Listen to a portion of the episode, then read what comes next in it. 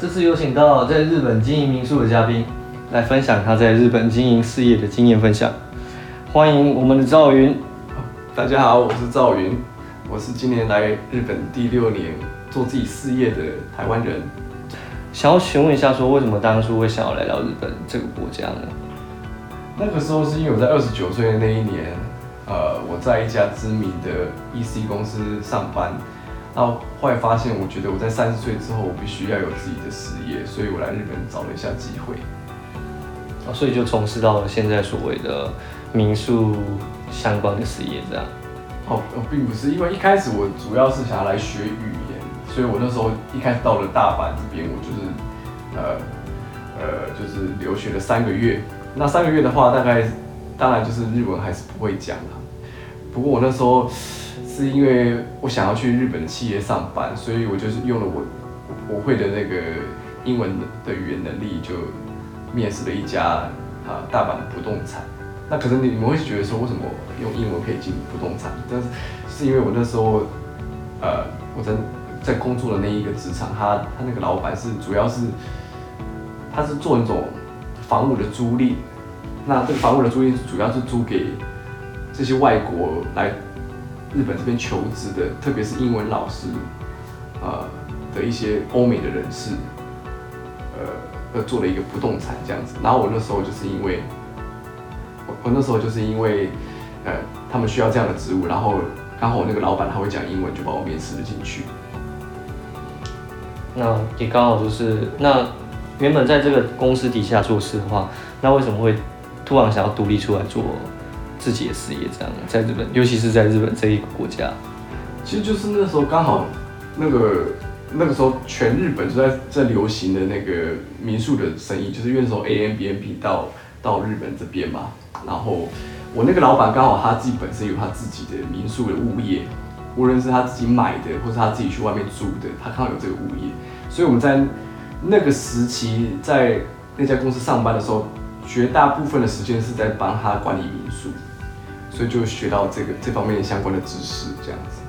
哦，所以从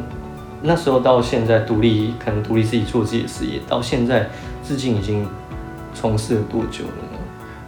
嗯，大概前前后后两年多了吧。因为那时候，毕竟你要做这个事业，不是这个门槛还是有的。因为一开始你总是需要一点资金，如果你没有资金的话，你包括是要去租个房子，或是买个房子都不太可能。嗯。那我们的做法呢？我们的做法是比较偏向管理方面，比如说投资人这边投资房地产啊，呃，他们无论是租的或买的，然后我们这边在地的，然后我们有相相关的这些 M P 的操作经经验，我们就帮他做代管这个部分，这样子。嗯嗯嗯。那想询问一下赵总，就是说，像你在做这个事业的过程中。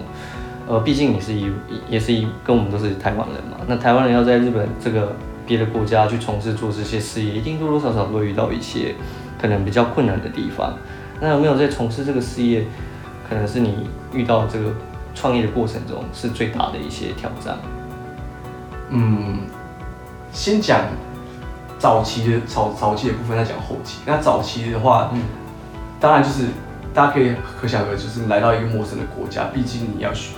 开始就是要学习人家的语言嘛，像我们要学日文，那你会讲日文，跟你会把日文用在工作上是两回事情。那从那个从零到你到可以用日文去跟人家交流的话，那花了非常多时间。那再来你要去学习人家国家的文化等等之类的。那民宿呢，它是一个非常奇妙的事业，因为其实他说说奇妙，也不如说它是一个非常在那个时候是一个非常新的事业。那日本这个国家是这样子，就是他们有一堆新的那个 business，那这个他们会针对这些新的 business 去开放一些条件，让他们们国家的国人或是外国的呃这些经营者可以去拿他们的许可，就是所谓的执照这样子。那那时候民宿我们在做的时候还没有，那所以早期在经营民宿就是变成是，因为它是属于灰色地带，你就必须要躲躲藏藏的。那躲躲藏藏的部分就是可能。我们绝大部分的民宿都是在公寓里面，那嘛就是呃，想当然了，就是如果在公寓公寓里面经营民宿，那必须跟这些日本的在地的住户做做交流嘛。那日本人他们其实不是一个比较，也不是说排外，可能就是敏感的一个民族。那他们看到很多外国人哦拿着行李箱，然后在他们的公寓进进出出的，多多多少少会有一点不满的感觉。啊，我们那个时候又没有执照保护下，所以我们也只能跟他们就是建立起友好的关系，然后尽量不要让 trouble，就是可能有一些啊，比如说吵闹啊，或是。呃，破坏这这个日本公寓的一些秩序的一些事情发生，所以我们就必须亲自去带一下客人，花了很多的时间。哦，所以那时候在事业过程中，可能譬如说你们也会有遇到一些会很容易可能来破坏你们的一些家具啊，或是来来吵闹的客人，这样吗？哦，我们的客人的话，品质是不会这样子的，因为因为我们都会就是好好的叮咛跟嘱咐客人，就是说，呃。嗯，尤其是我们在带入住的时候，我们就会讲解所有的环境跟日本的这些公寓上的规则啊，尽可能将这些风险，也不是说风险，尽可能让这些这些问题降到最低，不要去影响到其他的住户。对，那那别的业者的话，我是有听说过，就是蛮多类似这样的事情啊。对，OK OK。哦，所以你们也会去亲自带客人到呃你们的民宿的周遭环境这样吗？是的，是的，因为。我其实有一个很不好的经验，就是这个我是发生在我自己本身的，因为我跟我太太以前有去过北海道旅行，那个时候我记得我们也是订透过 A M B N B 去订房的，然后我们订到一家民宿，它是在札幌的一个市区，然后刚好我们那时候订的是十二月，哦，那个时候下着冰天雪地，然后他叫我们去找钥匙，然后给我们一个非常长的地图，那个地图全部都用文字，不是用图片去表示的。然后在冰天雪地下，我们要去，比如说我们有 A、B、C、D 四栋，那我们又开着车子，那他把那个停车场的钥匙藏到 B 栋，然后把那个民宿的钥匙藏到 A 栋，然后我们住在 C 栋，然后停车场在 D 栋，类似这样子，所以我们就是要很很费劲的去找这个，而且我太太也因为这样子，然后那时候地板都是结冰的，还不小心摔了一跤这样子，那我是觉得这样子是真的很。没有日本他们所谓的欧摩天纳西那种服务的精神啊，所以未来我们在做民宿，我们就是以这个为主轴，我们就是要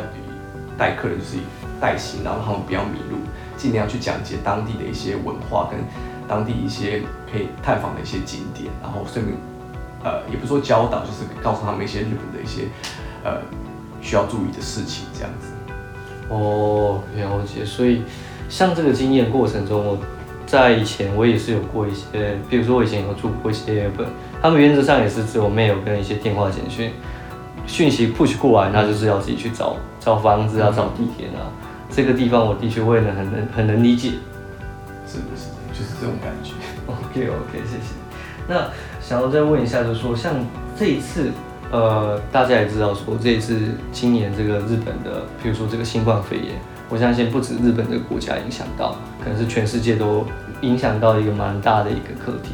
那对于说赵宇你们的可能民宿上的事业有没有可能？我相信是有很大的冲击啊。那不晓得说像现阶段你们是对你们的事业是怎么样的规划跟看待？嗯，其实我是觉得说，不只是对我啊，这整个世界都是很重大的影响，特别是在旅游行业，无论是一般的。航空业啊、住宿业啊等等之类的，都是受到很极大的冲击了。那我们在这段时间的时候，我们当然就是有办法，呃，只有想办法去解决，也不说解决，想办法去想一些看有没有办法转型的机会。那我这边，我们这边的想法就是，因为我们必须在做对于日本或者台湾。一些或者一些国外的人有些有帮助的事情，而不是因为单纯追寻这些利益这样子。那我们想到的一个做法就是，嗯，可能因为日本这边也需要人才嘛，所以我们就是希望看能不能啊建立一个人才的介绍所，然后去美和一些需要来日本这边呃这边无论是创业或是来这边就职的一些呃年年轻人、新兴学子等等之类的那。可以透过，呃，我会跟他们讲一下我分享一下我这边的经验，然后让他们了解到日本的一些呃文化，还有一些需要注意的事情，对，然后我就尽量去少种一点点，我以前发生的那样的强啊，对啊。那目前这个事情还在规划，对还没有办法，就是虽虽然就是规划已经差不多了啦，就是可能网站那些都已经建过差不多了。那离疫情的结束，我们总是要找一个起始点嘛，那个疫情的结束就是我们开始的一个时一个契机，这样子。那当疫情结束之后，甚至民宿的事业是会再重新运转。民宿的事业，我们现在有在在做改革。我们改革的部分就是，我们比较偏向日本 local 当地的一些预约平台，比如说像啊 Rakuten、t o r a b e l a s 或是易休等等之类的。那这样一个好处就是，即便就是我们失去了英镑，都是海外的客客源之外，我们还有一些日本的啊日本他们当地人的一些客客群这样子。原来如此，OK，谢谢你。那如果说最后就是有像往后像现在像赵云也在日本这边创业的，前前后大概是今年是大概六年半的吧。啊对，创业的话应该是四年半，因为我是在来日本的第二年开始创业的。对，OK，所以事实上在日本生活已经差不多六年以上的时间。是的，是的。那在日本当地现在经营这个民宿的事业已经达到了，可能到今年已经是四年半的时间了。是的，是的。那假设说，我相信这样也是会有在日本已经有有一个呃，可能创业的一些等等的一些可能经验也好啊，或是说一些呃成就也好。那如果说往后有像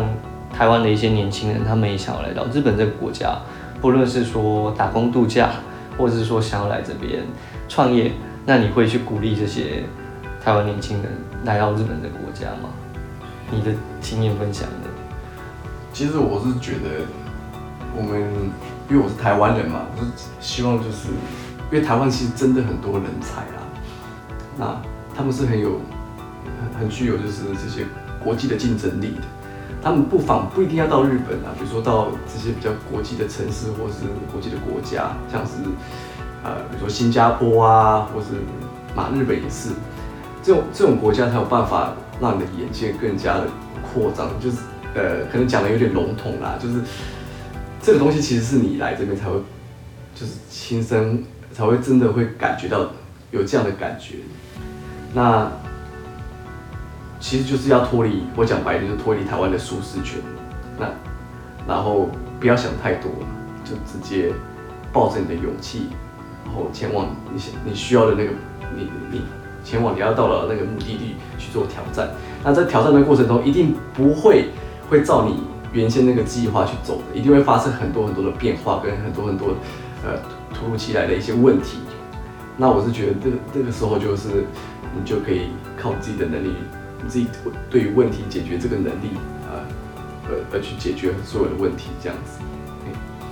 那我的经验就是来到日本，就是第一个你就是克服语言嘛，然后再来你要把你的心打开，去多交一些日本的朋友，而不要呃去去亲，就是也不是不要，就是可能尽可能的减少去接近你熟识的那些族群，比如说你是台湾人，那你的族群是台湾人的团体，那嗯那我是觉得是可以，既然你来日本，你是一个梦想跟目标，那你就必须去多接触一点日本人，然后去了解他们的市场，或是你未来要经营的一个一个事业的一些知识，比如说呃上网查都可以啊，或是去参加他们的交流会等等之类的。然后在与人交流的过程中，不要觉得自己比人家矮一截，大家都是平等的。那你的语言可能没有讲的那么的流利，但没有关系，就是先从听开始，从在旁边听听这些日本人怎么说，然后学习。等到有一天你会讲日文的时候，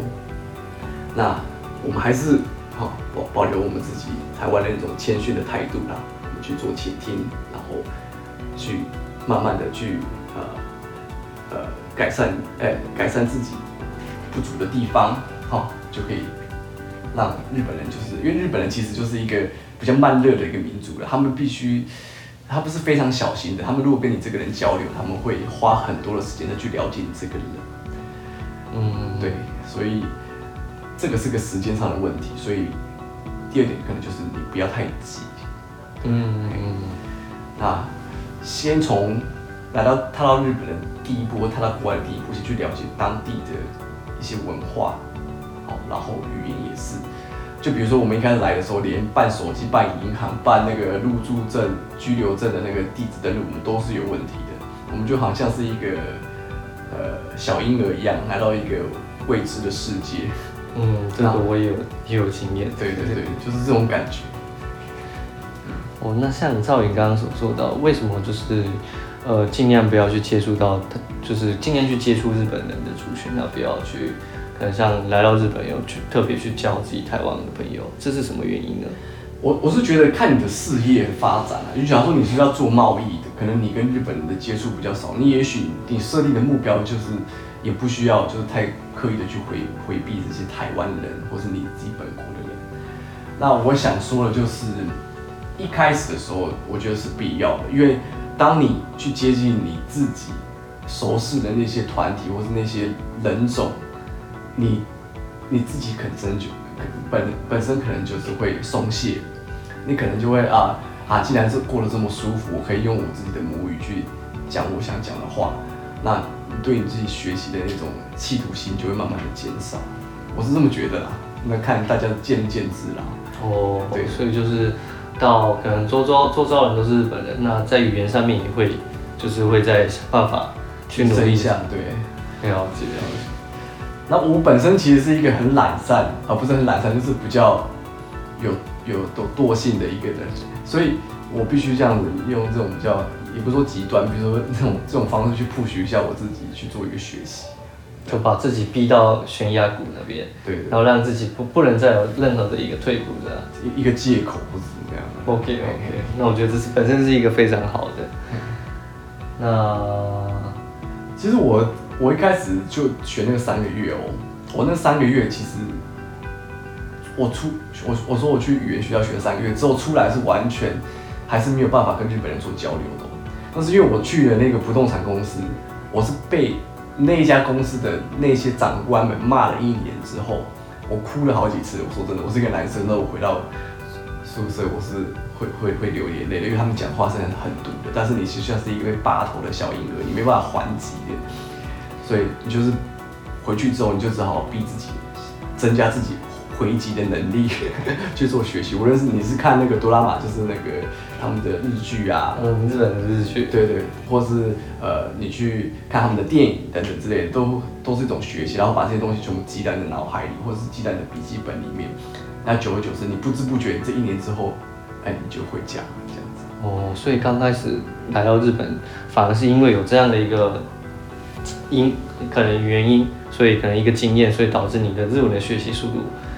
呃，可以有一个从突破性的一个成长。对啊，但其实说真的，我一开始后来设定目标是我想要回台湾的啦。那因为误打误撞，呃，有些社长、那些民宿的经营者、有些社长看到我，他们是希望我留在日本做发展啊，那也觉得我我有我可以留在有有留在这边的本钱呐、对，应该应该是这样，所以他们就想办法帮我就是申请了一张签证，我就因为这张签证我就留下来了这样子。哦，那为什么当初会想要回台湾的原因是什么呢？嗯，回台湾的原因就是因为我，我觉得哈那时候是因为我想说，第一个我是台湾人嘛，那呃有有点可笑，就是我我那个时候可能真的蛮想回家的啦，回家陪陪家人或者看看家人这样子，然后再来就是我已经觉得我已经我自满我已经学到这个语言的东西了哈，但是其实还是不够的啦。那我那时候觉得那个现阶那个那个阶段的时候，我觉得那我学到这些东西，那我可以把它抱回去台湾啊做利利用。那无论是创业也好，或是就职也好，那起码我多了一个武器，我觉得那样就够了，在那个时间。对，那也因为误打误撞的关系下，有一有有一有一些呃经营者，他们愿意把我留下来，那我就也想说试看看，所以我就留到现在。哦，所以一留就已经留到四年多了，就再再多一个四年多的对时间。对，四五年这样子。那到现在，可能起码说到现在，如果说再给你一个选择，你会想要选择去当初的一个选择，去在留在日本这边做民宿的事业。我会去，我觉得如果再给我一个选择，我应该不会考虑回台湾。我应该就是义无反顾的，就是留在这边。原因就是唯有这样的环境，才会让你自己变得更好，更达到你心目中的你想要过的那个生活，